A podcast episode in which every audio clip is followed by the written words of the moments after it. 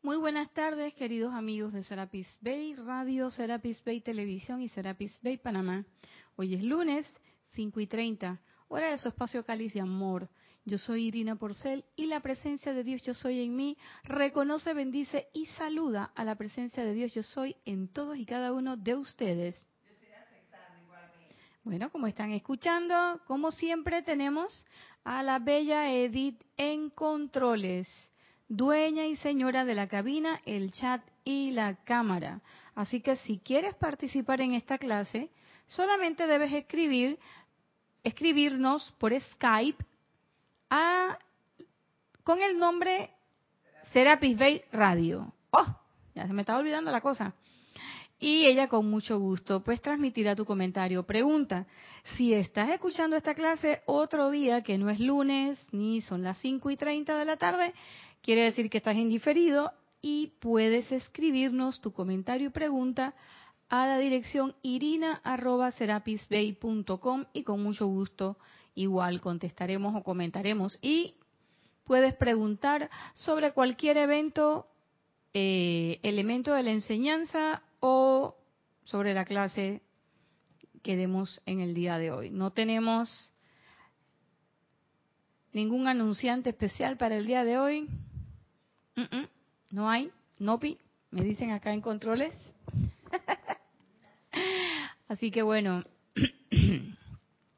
recordarles que estamos trabajando este libro, El Santo Confortador, que tiene discurso de los maestros ascendidos, de diferentes maestros ascendidos que en algún momento se hayan referido a la cualidad divina del confort.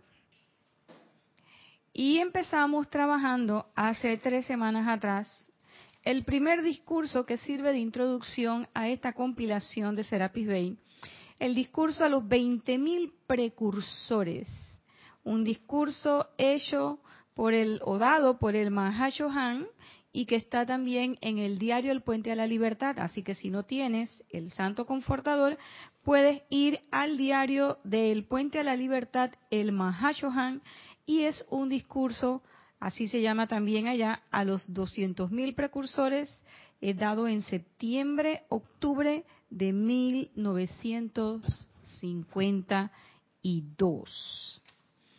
Y eh, yo creo que estaba, espero, yo creo que va a ser la última clase de este discurso, pero vamos a seguir trabajando el resto del libro. Y estas clases pues las hemos llamado eh, el regalo divino, que es el confort, y esta sería la parte 4. Estamos hoy trabajando en la página 7 de este libro, El Santo Confortador. Y ya habíamos hablado de una premisa fundamental que planteaba el amado Mahashohan y es que el confort no es obligado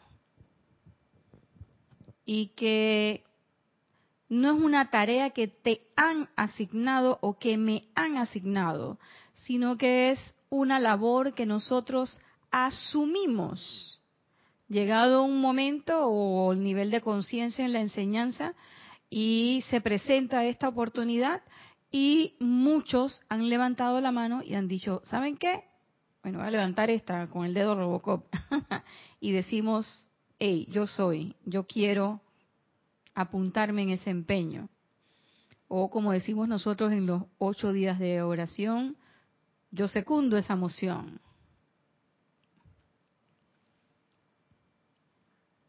Entonces, eso es lo fundamental, que no es una asignación, es un empeño que nosotros asumimos que nosotros hemos decidido libre y conscientemente apoyar y decir, he aquí tu hija, así como lo hizo la Madre María, en su momento dijo, cuando le hicieron la anunciación, dijo, bueno, he aquí tu hija, que se haga conforme a tu voluntad, a tus designios. Igual nosotros decimos, bueno, magna presencia, yo soy, yo soy el, yo soy ese confort. Y que venga lo que tenga que venir. Pero, una vez eh, presentada esa cualidad, esa, perdón, esa, esa voluntad de querer hacer, había una cosa importante y era que el hombre tenía que aprender a llenar su aura con armonía, con paz. Eso era importante. Y lo otro es que nosotros somos, una vez que hemos profesado ese deseo, entonces nosotros tenemos la oportunidad de liberar la vida, ese famoso, eh, esa famosa frase que siempre decimos y que debe ser más que una frase, sino que debe ser una palabra viva en aquellos estudiantes que han dicho, yo sí quiero trabajar con el Santo Confortador, entonces ahí estamos nosotros prestos a decir, ok, ahora nos toca liberar la vida a punta de amor. Todo lo que sigue, una vez que terminemos con este discurso, todo lo que sigue de aquí en adelante en el libro va en la ruta de cómo es que yo puedo ser ese Espíritu Santo. ¿Mm? Porque ya me han dicho que el confort no es para la gente que está ahí, que ready, tranquila. No, no. Que el confort es solicitado por la masa humana. ¿A quiénes? Es solicitado a los maestros ascendidos, a la presencia yo soy, por aquellas personas que están en situación de aflicción, dolor, desilusión, soledad y de incertidumbre. Y que el confort es eso, el confort es una, es un, además de que es una cualidad divina, pero es brindado hacia aquellas personas que precisamente se sienten afligidos, con incertidumbre, desilusión, soledad, dolor, depresión. Entonces, en ese momento viene la parte del confort. Ah. ¿Y qué les digo? Cada vez que uno va a dar una clase, se presentan cosas. Y yo les voy a decir que yo en mi fuero interno, al parecer, es un análisis que yo hago hoy, tenía una idea muy idealizada, muy quizás novelesca de literatura, de que lo de lo que la aflicción, la incertidumbre, el dolor, la soledad y la desilusión eran. Y como dice, como dicen los chistes de, de la internet, los chistes de la ranita verde, se me pasaba, rapidito.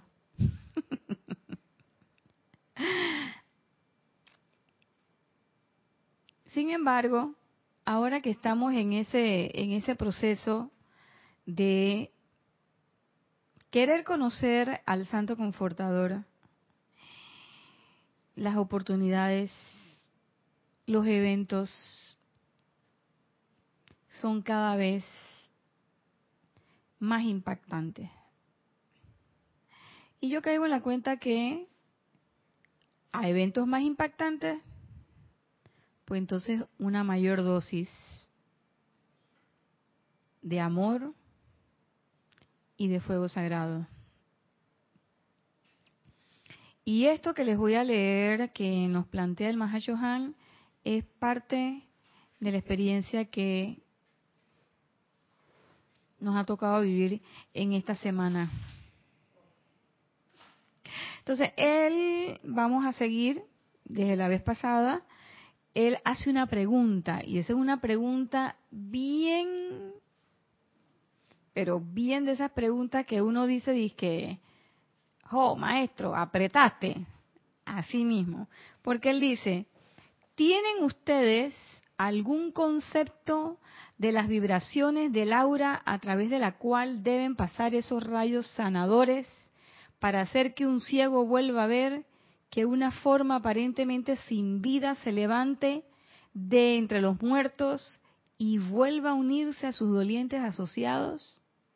Y yo entiendo que ahí lo que me está diciendo es, tú tienes la idea de cómo es que ese, ese rayo baja y de todo lo que hay que hacer. Y yo tuve que decir, no, no tengo la menor idea. Pero no obstante a eso, magna presencia yo soy, independientemente de todas mis imperfecciones y de todo lo que tú puedas ver, así que tócolo, tócolo, así como tú me ves, rebusca por allá adentro. Tú vas a ver que mi motivación es que yo sí quiero.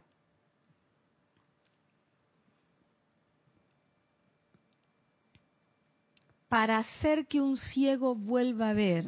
¡Wow! O que un muerto se levante de entre los muertos y que vaya con sus dolientes. Y yo me imaginaba, ¿tú te imaginas si el muerto tiene dos semanas? ¿Cómo está esa estructura física? A ver, Edith.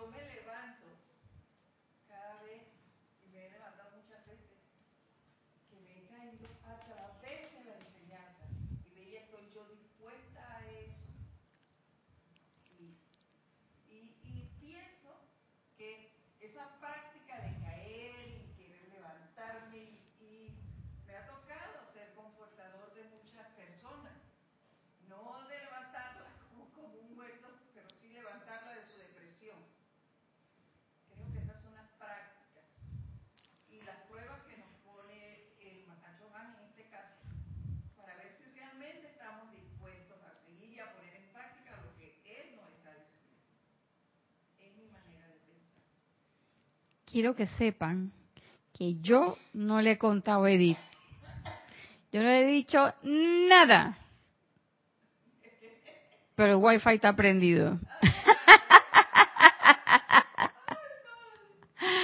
Está prendido, chica. ¿Qué quiere que te diga? ¿Por qué dice Edith?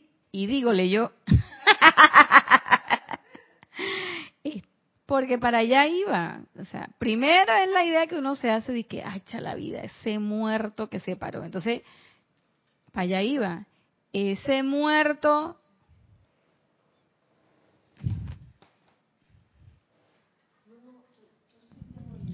Sí. Ok.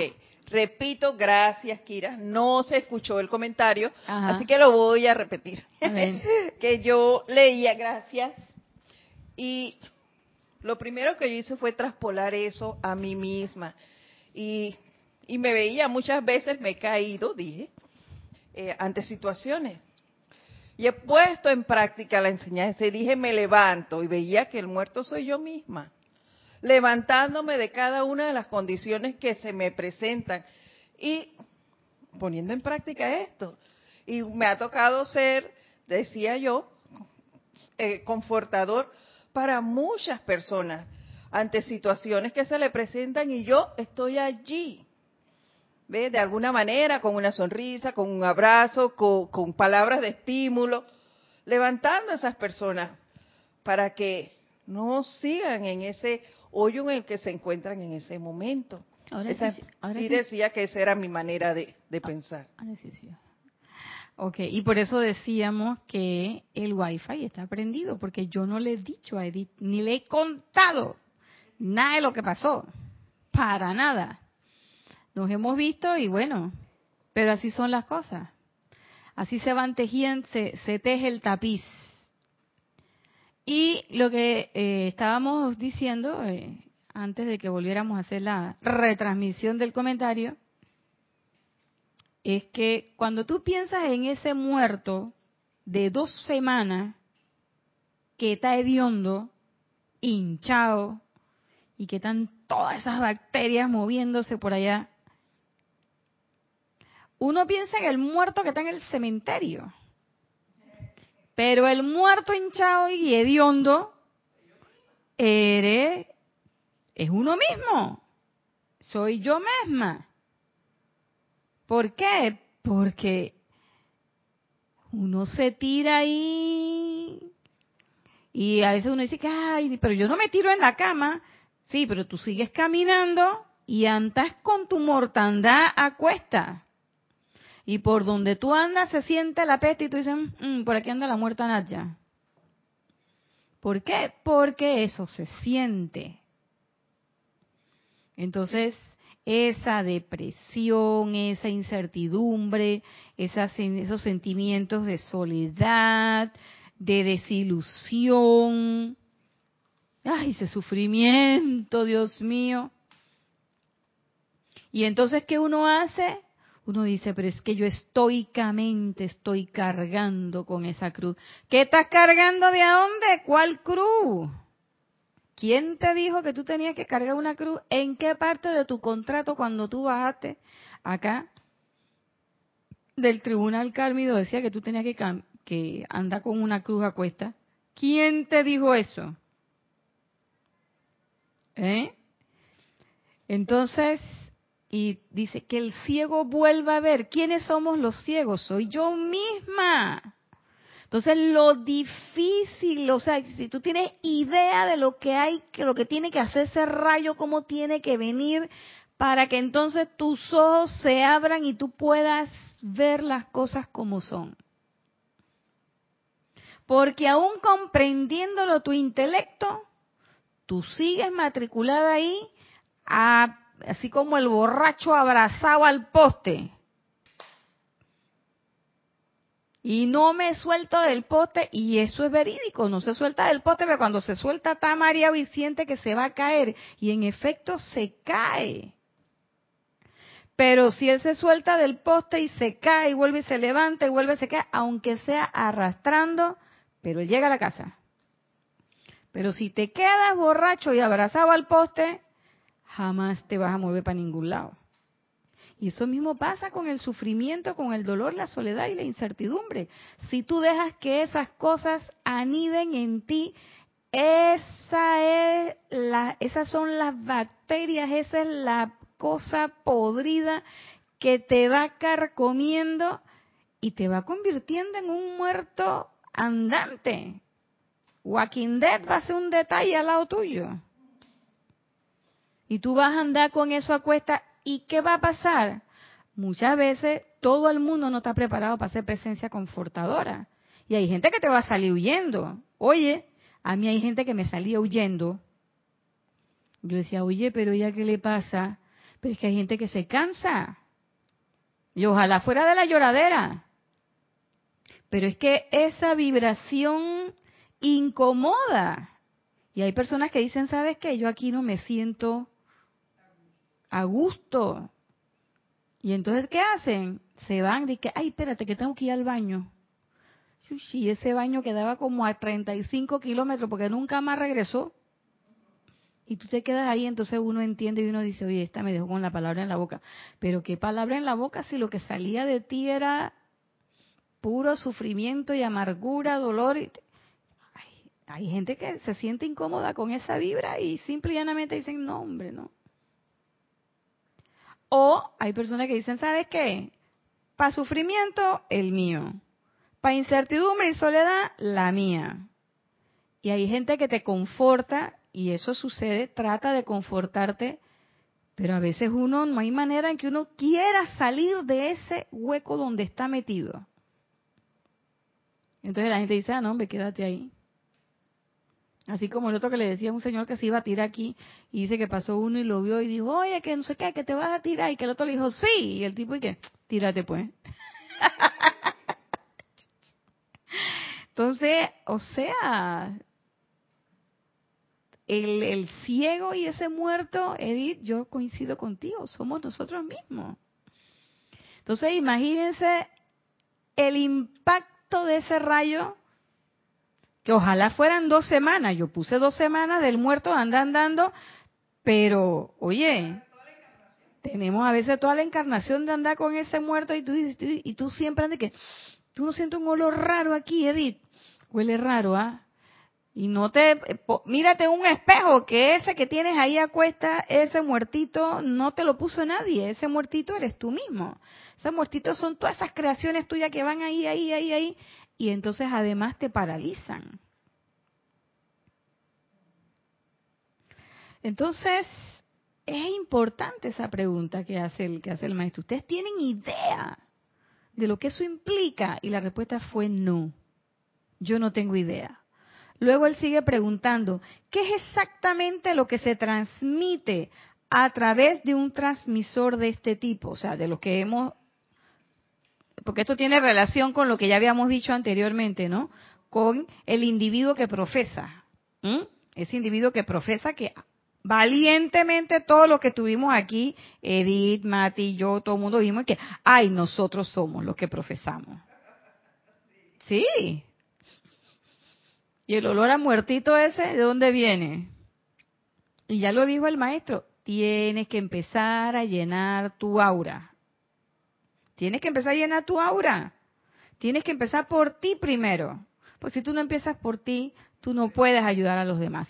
Y eso, créanme que cuando ese momento llega, ese momento es duro.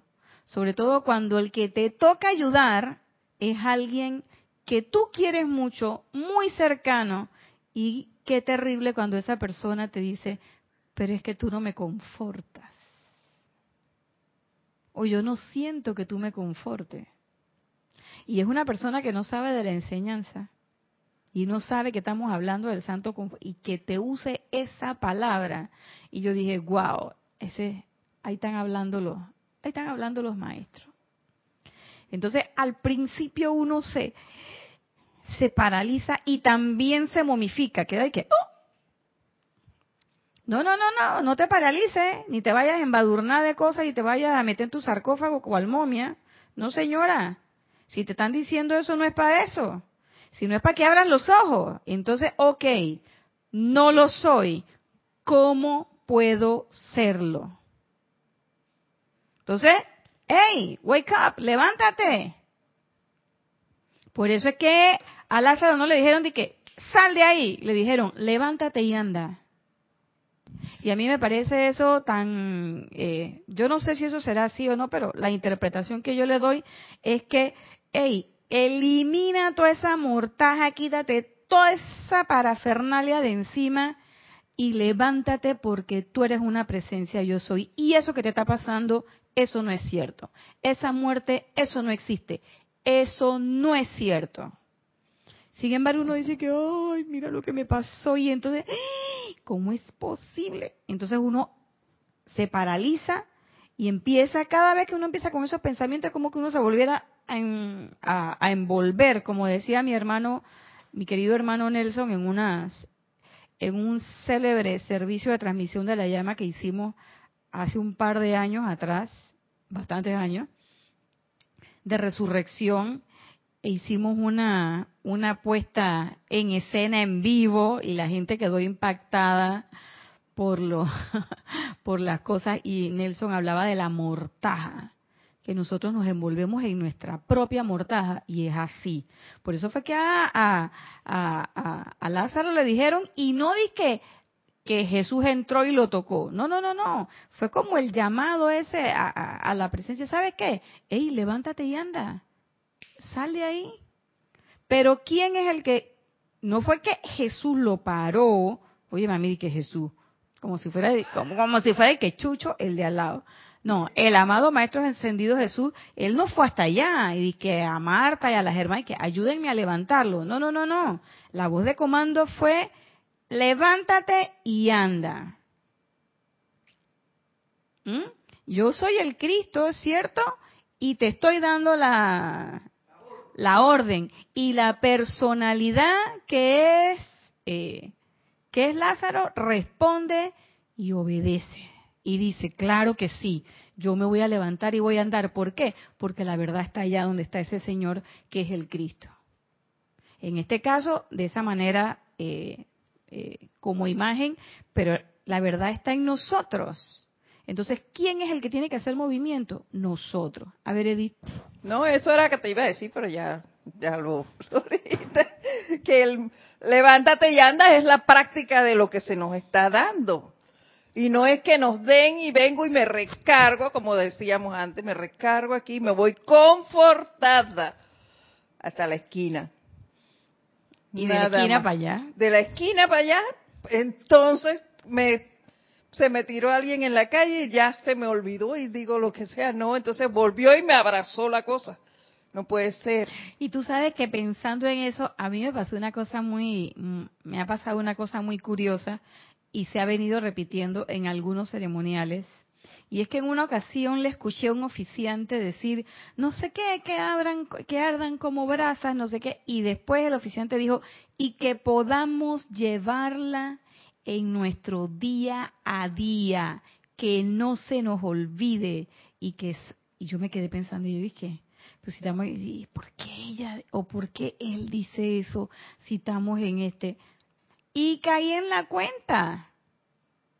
Caí en la cuenta y eso, porque en ese tiempo tenía carrito, llegué a la esquina, ¡pam! y en la esquina, y yo decía, ahí, en la siguiente esquina me cayó el cuara.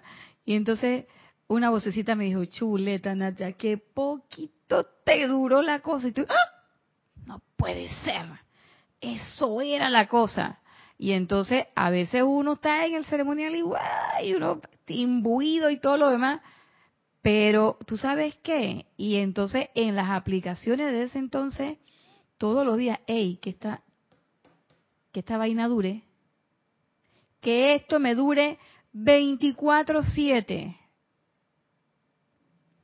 Y entonces, porque caí en la cuenta de que nada más hasta la esquina, Edith, apenas llegó, y ahora no puedo decir que, bueno, como no tengo carro, ya eso me dura más. Mentira, porque también algo pasa, o llueve, o metes el pie en un charco, o levantas la mano y el taxi no llega, o el taxi llega, o el Uber llega y dice que te va a cobrar eh, cuatro dólares y de repente cuando llegas a la casa ya te cobran siete y entonces empieza la cosa,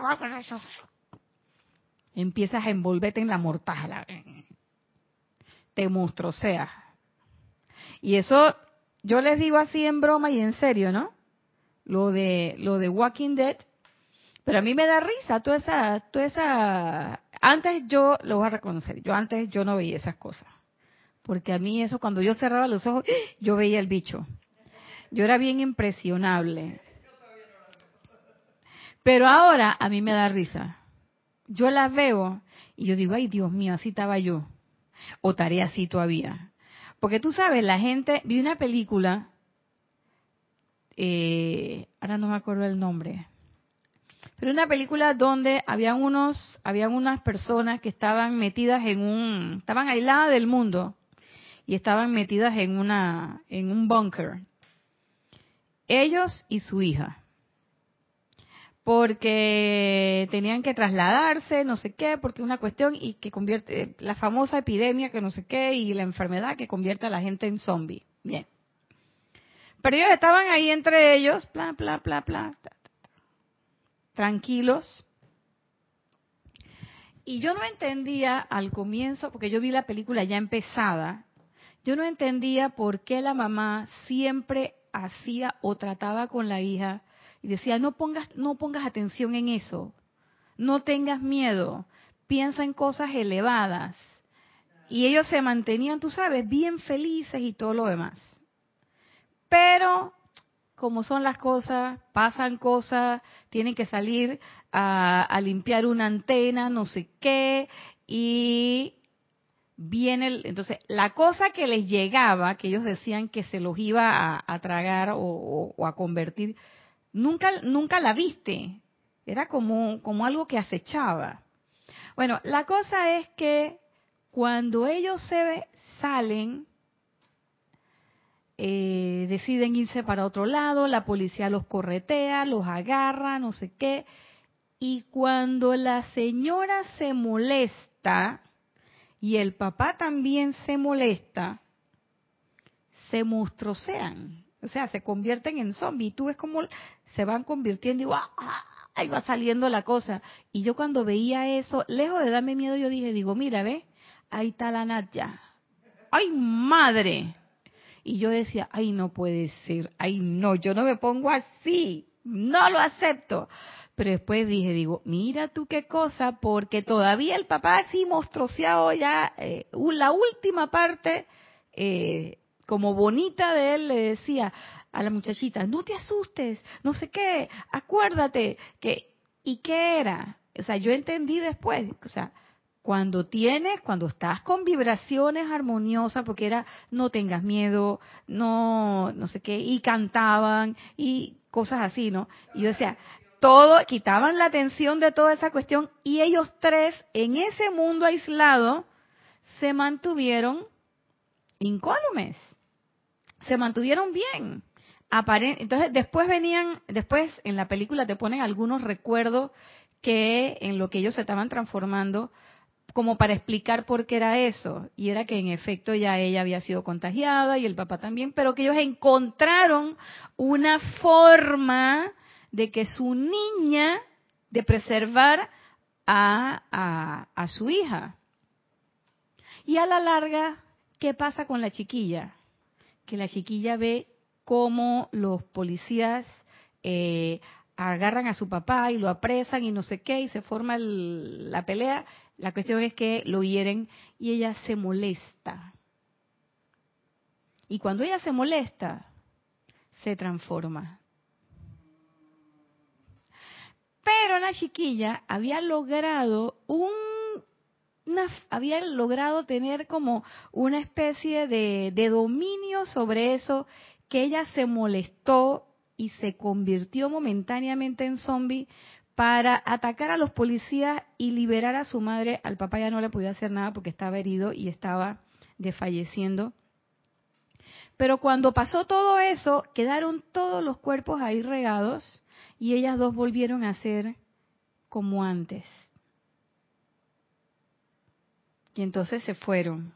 Y yo decía, digo, mira tú, así somos nosotros. O así soy yo, pues. Me mostroseo, agarro, me convierto en ese zombie, muerdo a todo el mundo. Y cuando ya yo me calmo, soy bella y hermosa otra vez, pero que dejé la estela de muertos por ahí todo mundo cha, cha, cha, bien cacheteado. Entonces tú dices, oye, pero así yo no puedo ser una presencia confortadora. No. ¿Por qué? Porque esas personas que profesan, lo que le están transmitiendo, lo que quieren transmitir es el confort a los afligidos. Pero como yo porque cuando yo me convierto en zombie, el Walking Dead ese famoso, o en esta, tengo que conseguir el nombre de esa película. Y la niña muy bonita, la niña es la misma que hizo de, de, de Blancanieves, creo. No, la misma que hizo de la niña, de la misma que hizo de la, de la Bella Durmiente en Maléfica, es la, es la niña esa. Es, es una película así como eh, tiene ya su tiempito, porque los efectos también son como, se ve como, como más fututos, ¿no? Más, más rudimentarios, por decirlo. Entonces, por supuesto, mientras nosotros estamos en esa posición, porque no siempre nosotros pensamos que el afligido es el que está triste y no sé qué, pero afligido también es el que está sufriendo y a veces cuando uno está sufriendo uno manifiesta, uno no se manifiesta como, eh, como débil y adolorido, a veces la gente está sufriendo y se manifiesta en una forma osca, tosca, se manifiesta en una forma, eh, tú sabes, displicente. Y eso es una forma de su personalidad de enmascarar ese sufrimiento que tiene por algo. Lo mismo hace la soledad. La incertidumbre, a veces la gente está con, esa incertidumbre que puede ser por diversas causas, que puede ser producto de una apariencia de enfermedad que no le han confirmado o que no, de la cual no sale, o apariencia eh, de poco suministro, o la soledad que tanto mata a la gente porque nos han eh, educado para creer que estamos partidos a la mitad y que necesitamos a alguien que nos complete. Y eso no es cierto, nacimos completos. Nosotros no necesitamos a ninguna otra personalidad que nos complete. Si podemos transitar este camino con alguien y que ese alguien tenga tu misma visión de la vida y tengan un proyecto así más o menos, oye, qué bueno. Pero si no, yo no necesito que nadie venga a completarme nada porque yo soy esa presencia, yo soy, yo estoy, yo estoy completa. Y ustedes también, somos únicos e irrepetibles, somos 10 millones de almas. ¡Oh! Y esa lotería tuvo que estar bien buena porque somos 10 millones de almas diferentes, de personas diferentes este planeta debería estar como enriquecido, elevado a la enésima potencia. Y lo que hemos hecho es, en vez de visualizarnos con ese potencial, lo que hacemos es que nos aferramos a estas pequeñas cualidades humanas que nos monstruosean y nos convierten en algo que no somos. ¿Y por qué digo nos convierten? Porque nosotros tenemos todo el poder para que eso no sea así. Sin embargo, le dejamos que lo haga. Ay, la depresión, es que yo no tengo quien me quiera. O escúchate. O el sufrimiento es que tengo esta enfermedad incurable o esta enfermedad que me afecta. Y la cosa es, si tiene remedio, ¿para qué te preocupa? Y si no tiene remedio, ¿para qué te preocupa? O sea, no te preocupes. Ah, bueno, que, ah, que me queda poco tiempo. Bueno, pues aprovechalo. O sea, el poquito que te queda y lo vas a usar para quejarte, para maltratar a los demás, que además es maltratarte tú mismo. Eso me parece, además de poco inteligente, infantil. Pero bueno. Entonces seguimos. Y sigue diciendo el maestro, si ustedes no pueden practicar convertirse en una presencia confortadora,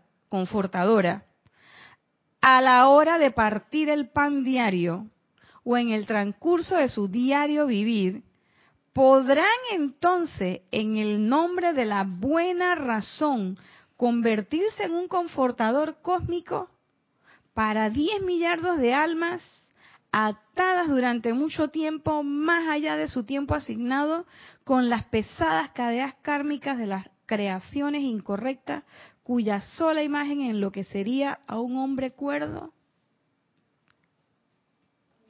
Y la respuesta fue, no, no podría. ¿Mm? Y fíjense, si ustedes no pueden practicar, el convertirse en una presencia confortadora a la hora de partir el pan.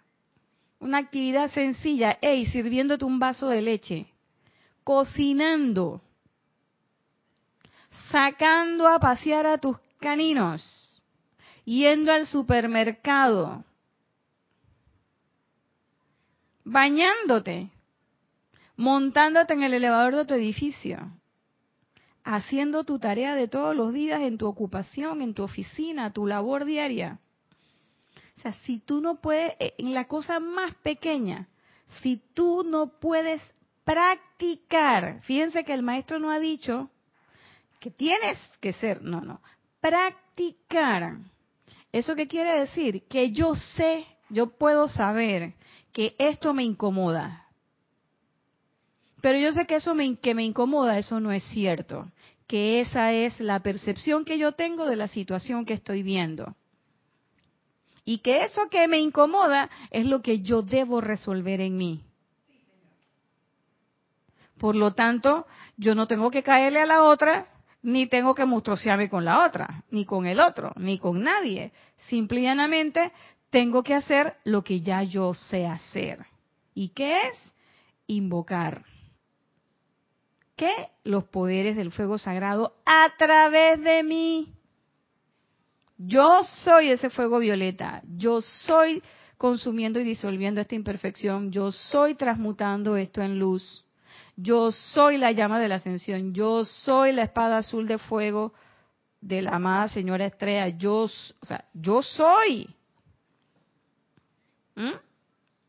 Pero uno decide, uno decide, ah, no, que es que esa apariencia externa tiene más poder.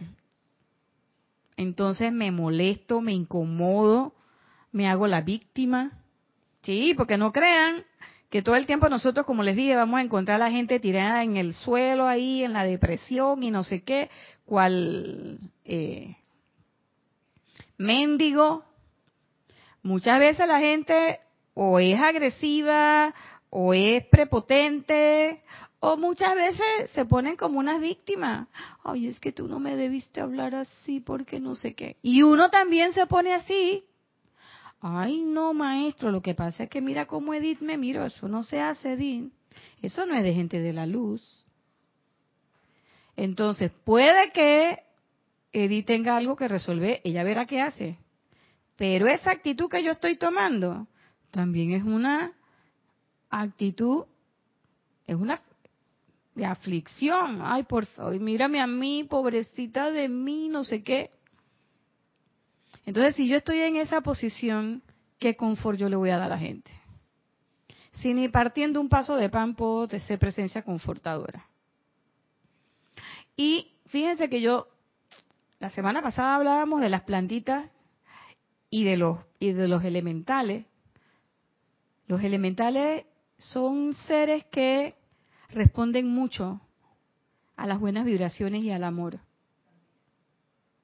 Entonces, si tú estás regando tus matitas y estás regando tu matita con masticando esa tragedia y esa rabia y esa cosa y ya ¡ah! regala mata, lo más seguro es que esa pobre mata va a ser así de ¡juac! y se va a desmayar. Pero si usted llega y usted va a regar su elemental, y yo tengo un par ahí, oye, se ponen bonitos, sacan nuevas flores, echan más hojita por acá, hojita por allá, unas veraneras bien bonitas y ella viene y hacen y que y yo digo, vea, ¿y usted por qué está echando flores ahora? Y ella está, mírame a mí, tira su florecita. Y se ponen bonitas. Y tú les hablas y mucho cuidado que ya tengo que regar estas matas, qué pereza, yo no sé para qué las compré. No, ese no es, ese no es el mood. A, mí me pasa, Nadia. Porque yo le hablo a mis matas cuando les pongo el agua y tienen una forma especial y demás. y a veces estoy haciendo algo y mi hermana se pone a limpiar afuera y yo le digo, ay, riégame las matas. Ay, ya vienes, dale. Y le, le de cualquier manera, yo, no, no, no, déjamelas así, déjamelas así, que ahora yo lo hago. Porque, no es lo mismo. ¿Ves? y mis vecinos me dicen, ay, ¿qué usted le hace a las flores? Porque siempre tienen flores, invierno y verano. Entonces yo le, le digo, ay, yo las trato bien, les cambio las tierras, les pongo abono. Le digo así, lo que no le digo es que siempre las saludo y le digo, yo les bendice y le doy las gracias por estar allí y demás. Y ellas siempre te devuelven su amor con una bella flor. Y hasta música. Y yo tengo una que son que no son de flores, pero son de olor. Y yo les voy a decir una cosa, yo he estado en lugares donde el orégano no huele.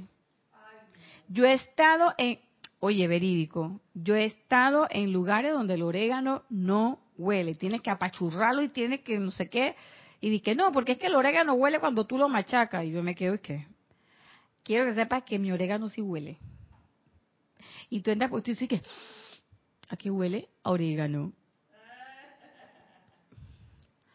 Sí, entonces, tú sabes, eh, el, igual los perritos, cuando tú llegas a la casa, los perritos se vuelven locos, y andan caminando por ahí y se vuelven como loquitos y no sé qué y no sé qué y tan contentos. Y yo le digo a la gente, digo, mis perros, a mí me mandaron un meme y que tú eres de los que hablas con los perros. Y yo dije, sí.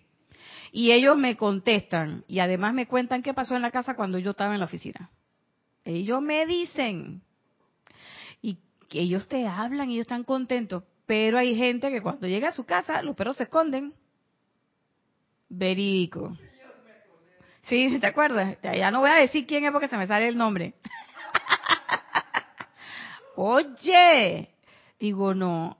Y eh, claro, vamos a aclarar las cosas, porque Quique es Quique. Cuando Quique no sale a recibirme, no es porque él está bravo conmigo, es por, gracias Edith, ¿oyeron ese eco? Eso es porque algo hizo. O sea, a veces ha hecho la gracia. Pero bueno, como ya aquí que está viejito y está prostático, hay cosas que se le permiten. Pero de todas maneras él sabe que yo lo voy a, voy a llamar la atención y a él no le gusta que le llamen la atención. Yo imagino que él dirá, yo estoy muy viejo para que me estén llamando la atención. Pero bueno, pero cuando él no sale, y entonces cuando sale, sale con las orejitas para atrás y sale, disque, arrastrándose por el piso ahí, no sé qué, ya yo sé, mm, mm, ya yo sé que ese hizo algo. Pero otra cosa es que los animales estén escondidos y con el rabito entre las patas. Eso a mí me dice, ¿qué va? Pues cuando el animal está con el rabito entre las patas, está asustadito, por lo menos los míos que tienen rabito. De lo contrario, ellos siempre tienen el rabito arriba y el rabito, el rabito del perro moviéndose. Yo tengo un amigo que mueve el dedo de un lado para otro, pero yo no lo puedo mover de un lado para otro. Yo no puedo. Yo tengo que hacer Pero bueno. Y sigue, mira lo que dice el maestro para eh, afirmar todavía aún más este concepto. Lo que ustedes son cada hora es la medida de lo que representan como una avanzada de sí mismos. Y eso sí me cayó en la teja. Digo, a mí sí me cayó la teja. Porque o lo que yo soy cada hora es la medida de lo que yo represento como avanzada de mí mismo. O sea, yo digo, que ay, porque yo soy instructora y porque yo oficio y no sé qué. Lo que tú eres cada hora. Y tú dices, ¡Ah!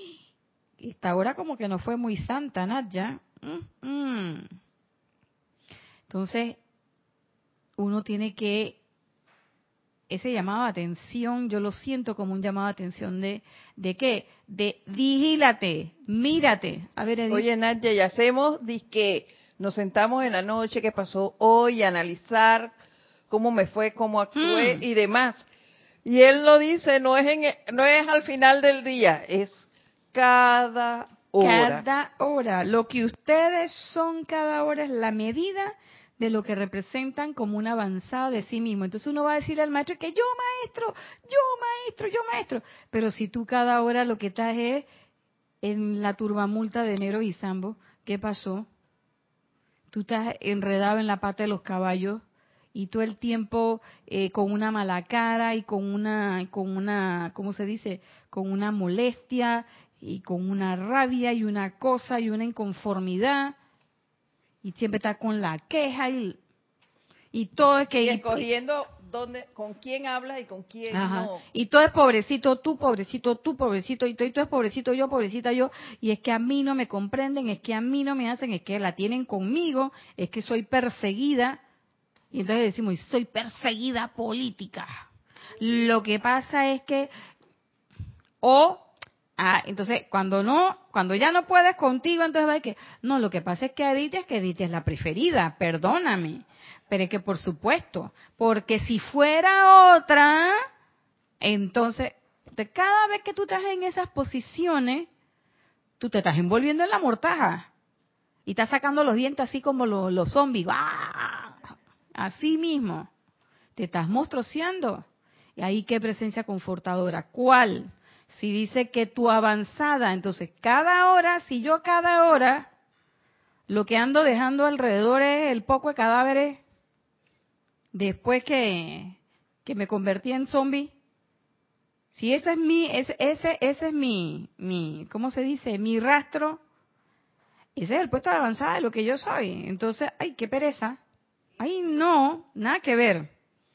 Entonces, ahí fue donde yo entendí, Edith, eso de, hey, vigílate, loco. Fíjate bien qué es lo que tú estás haciendo Mira cómo estás hablando, mira cómo estás sintiendo, mira cómo estás mirando. Uno tiene que estar pendiente hasta de los gestos que uno está haciendo. ¿Ah?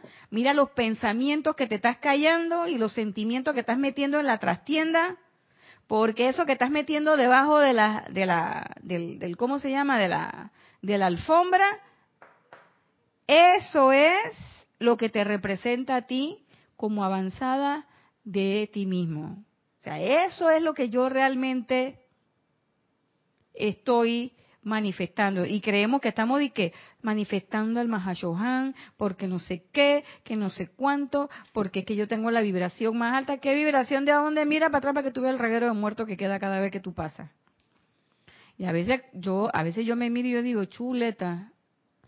A veces yo miro y digo, y que ningún muerto. Y mira bien para la alfombra. Ese bulto que está ahí abajo de la alfombra, ¿eso qué? Y entonces van allá y levanta la alfombra. ¡Uy! Dos muertitos. Pero son menos que el día anterior, está bien, menos que el día anterior, pero la idea es que no haya muertito. Entonces, porque a veces uno también viene y se dice, ah, menos que el día de... Digo, está bien, está bien, eso está bien, que uno vaya viendo. Pero sí uno darse cuenta. ¿Qué es lo que yo estoy presentando? ¿O es pura, estoy como el pavo real, puras plumas? En el caso de nosotros que venimos y queremos que estas plumas de pavo real y no sé qué, o sea, esas plumas de pavo real no son tuyas. No son tuyas, hermana. ¿Por qué? Porque no las puedes sostener. El pavo real, lo bueno del pavo real es que esa es su colita. Y él incluso la agita. Antes de que él la expanda, él la agita. Miren cómo, cómo, cómo se, se pone el pavo real y, él y antes de, expandirla, él la agita. Pero si yo agito mi colita, uy, se caen todas las plumas. ¿Por qué? Porque me estoy abrogando además un poco de, de, de ¿cómo se llama? De, de cualidades y mira qué bien yo estoy y que no sé qué. Y nada de eso es tuyo. Nada de eso, es, pura tuyo. arrogancia. Eso es pura arrogancia y parafernalia, hermana. Así como los fuegos artificiales, puf, puf, puf. Y después que explotaron, ya, ahí quedó. Listo. Era pura pólvora. listo. Y acá no, cuando el pavo extiende sus plumas, ahí están, míralas. Y además él camina y las pasea y vuelve y las baja y vuelve y las sube. Y él es toda, toda una entidad elegante. Aquí estoy, mírame. Ese sí. Y nosotros lo que hacemos es, nos disfrazamos de pavo real. O como decía un amigo mío, que una vez burlándose de otro amigo que tenía un carrito de estos chiquitos y le puso un le puso una una imagen de de Mercedes. Por supuesto que el carro no era Mercedes Benz. Y mi amigo siempre lo molestaba y le decía que Mercedes llega porque el Mercedes no era Mercedes-Benz. Como el de él era un carro, no voy a decir la marca para no molestar, pero era un carrito chiquito, un hatchback cualquiera. Pero no era Mercedes-Benz, era de una marca, por supuesto, barata. Pero él le consiguió la ruedita, no sé, yo no sé cómo hizo, él consiguió su ruedita, papi, se la puso a su carro. Y entonces él decía que vamos en tu Mercedes llega. Porque no era Mercedes-Benz, sino que Mercedes llega. Nosotros nos inventamos esos cuentos así, pero eso no somos nosotros. Lo que somos nosotros realmente es la presencia yo soy. Pero si yo quiero ser esa presencia yo soy, no es en la mañana nada más, ni es en el momento de la meditación nada más, es a toda hora, como lo dice aquí el amado Mahashohan, porque lo que somos cada hora es la medida de lo que yo estoy manifestando como puesto de avanzada. Y si yo digo que yo quiero ser como los maestros dicen que somos sus puestos de avanzada, entonces es menester que cada vez más yo esté pensando cómo yo puedo lograr ser una presencia confortadora. E incluso, e incluso, como nos decían en alguno, en algunos discursos, pensar ¿qué haría el maestro en esta situación? ¿Cómo el maestro reaccionaría? ¿Tú crees que el Mahachohan se va para ahí y va a decir, y después dice, ay, perdóname? No. O que el maestro ascendido San Germain va a llegar y después dice, llama Violeta, llama a Violeta. No. ¿Mm? Eh, y no es que y no es que ellos no pasaron por estas experiencias, ellos ya pasaron por estas experiencias. De hecho, hay muchos maestros que pasaron experiencias bien duras, como la Madre María, y ella lo cuenta y lo dice. Pero no es para que nosotros imitemos las experiencias duras, sino precisamente para que nosotros nos demos cuenta de que ellos fueron como nosotros y lograron su liberación en la luz. Y que por lo tanto nosotros, haciendo el esfuerzo, manteniendo el empeño, siendo constantes, utilizando y haciendo uso de las cinco vocales de la obediencia, sobre todo la A de armonía, nosotros podemos llegar a ser también libres en Dios. Podemos llegar a ser maestros ascendidos. Pero no creamos que somos, sino actuemos. ¿Qué haría el maestro en esta ocasión? Comprensión. ¿Cómo yo puedo lograr la comprensión de esta situación? Nadia, pregúntate, busca. Bueno, pero es que no lo quiero perdonar. Entonces te vas a amarrar. Ah, bueno, lo voy a soltar, como dijo una una vez. ¿Por qué no me quiero encontrar con ese en otra encarnación? Ahí te estás atando otra vez. No seas tonta, no seas infantil. Y entonces perdona, sí, total. Y entonces llega un momento en que tú dices, la verdad, como así como la ranita, ya se me pasó. Y ya.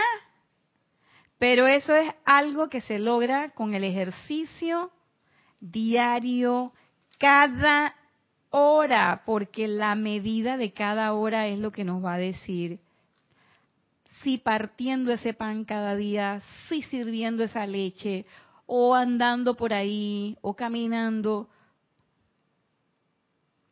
si tú eres una presencia confortadora o no. O sea, no es de que cuando yo apruebe el curso de presencia confortadora, después que me den el diploma, entonces yo practico. No, no, no, no, no. Aquí es como decía Jorge, friendo y comiendo. Tú levantas la mano y dices, yo quiero ser presencia confortadora y te llega la cosa. Y además, además, como me pasó a mí, a veces, hey, te rompen las expectativas porque tú crees que tú estás siendo presencia confortadora y llega esa persona y te dice, no, pero es que yo no siento confort contigo o en lo que me estás diciendo o en lo que estás haciendo, porque quizás lo que tú le estás brindando a la persona no es el requerimiento del momento. Entonces, ¿eso qué quiere decir? Que no estás viendo, estás ciego, no estás escuchando, no estás utilizando tu discernimiento, gracias, para saber exactamente ¿Qué es lo que en este momento se requiere? Porque no es una receta, no es algo que ya tengo un enlatado que nada más tengo que abrir y servir, sino que ese requerimiento de confort, yo caigo en la cuenta de que también el requerimiento del confort es dinámico, porque la vida es dinámica y va cambiando. En una hora puede ser una cosa y a los cinco minutos puede ser otra, y puede ser incluso la misma persona y son requerimientos diferentes porque son momentos diferentes. Por eso es importante guardar silencio y discernir ante toda situación, porque no podemos actuar igual durante esa misma hora.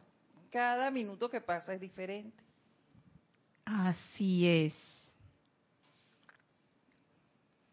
Y dice el Mahashohan, ya para, ah no, ya para terminar, ya, ya se acabó la hora.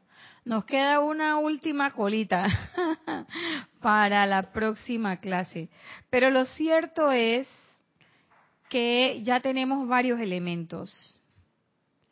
Que quienes piden el confort son, el confort es para los afligidos. Soledad, desolación, eh, tristeza, incertidumbre, desilusión. ¿Mm? Eso. Segundo,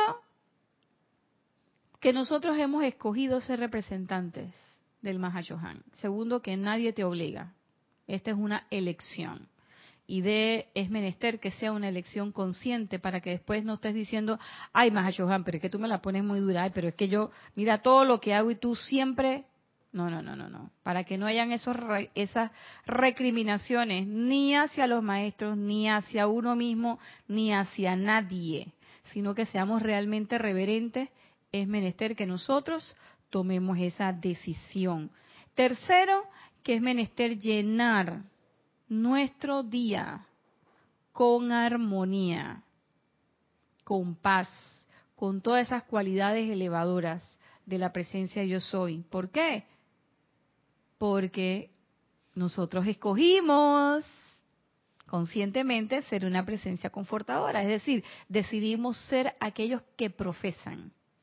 Y por último, que en la medida en que nosotros vayamos poniendo en práctica en las cosas más simples y más sencillas de nuestra vida la enseñanza de los maestros, esta enseñanza y todas las enseñanzas, pues eso será la medida de lo que nosotros presentamos en nuestro pequeño espacio personal, nuestra aura.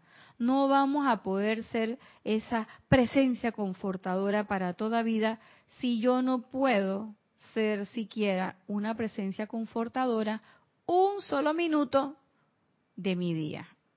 Entonces, o para mí misma, Nadia, porque me la paso criticándome a mí misma. Ay, madre. No me conformo, no, sí, porque ay, el cabello no me gusta, no me gusta cómo me queda este vestido, no me gusta mi cuerpo, no me conformo ni conmigo misma.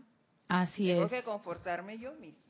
Sí, por eso es que eh, hay una hay un axioma que dice que uno no puede dar lo que uno no tiene.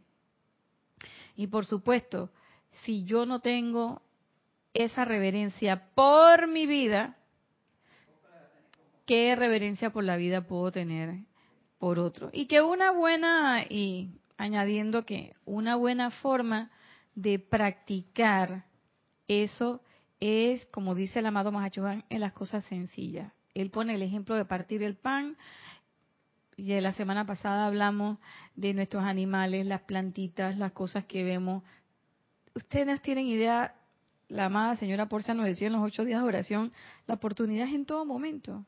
Cada minuto es una oportunidad. Cada minuto es una oportunidad que no tuve hace un... En este momento que tengo conciencia, este es el momento para llevar a cabo las cosas. Y bueno, hasta aquí llegó la clase del día de hoy. No sin antes desearles que tengan una excelente semana, que el Santo Confortador devenga para ustedes bendiciones y que ustedes tengan la fuerza, la interesa y el poder de brindarla a todo aquel que lo necesite en su espacio personal, en su espacio de vida. Yo soy Irina Porcel, este ha sido su espacio Cáliz de Amor. Nos vemos el próximo lunes a la misma hora por el mismo canal y con la misma chatera.